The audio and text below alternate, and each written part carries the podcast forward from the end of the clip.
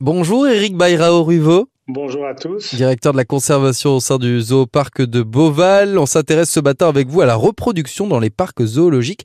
Comment on met en lien, Eric, euh, un mâle et une femelle euh, pour qu'ils puissent se reproduire ensemble? La reproduction zoologiques euh, est faite dans le cadre de programmes d'élevage. Il y a un programme d'élevage pour pratiquement chaque espèce que nous présentons et c'est le coordinateur de ce programme qui décide quel animal doit euh, se reproduire et avec qui.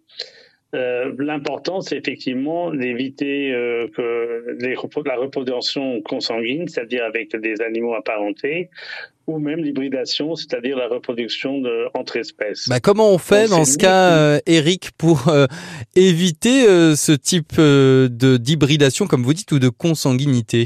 Comme le coordinateur du programme d'élevage, tous les ans font une analyse génétique et démographique de la population dans les parcs européens et sort des recommandations. Il va dire que cet animal doit être transféré à ce zoo pour s'accoupler avec cet animal qui y est, etc., etc.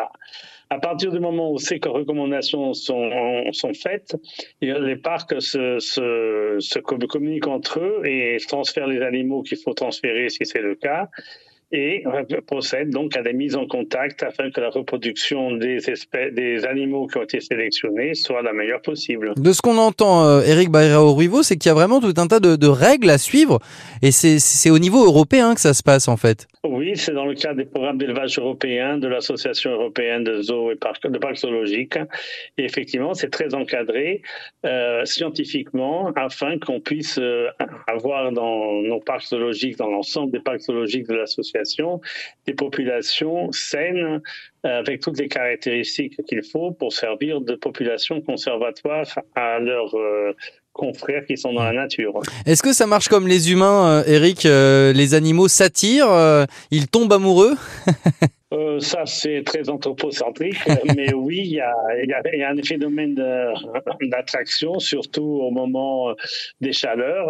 Et donc, euh, il est après à nous, aux techniciens des parcs zoologiques, de déterminer quel est le meilleur moment de mettre en contact le mâle et la femelle pour que ça se passe très bien. Hum, vous parliez tout à l'heure d'hybridation, de consanguinité. Ça serait quoi le risque euh, si ça arrivait justement L'hybridation, c'est quelque chose qui n'est pas naturel, donc à, éviter à tout prix. Tandis que euh, la, la perte de la diversité génétique à travers euh, la consanguinité est un gros problème. Une, population doit avoir une grande diversité génétique pour pouvoir faire face aux différents problèmes qui peuvent arriver, changement climatique, euh, euh, une maladie qui apparaît.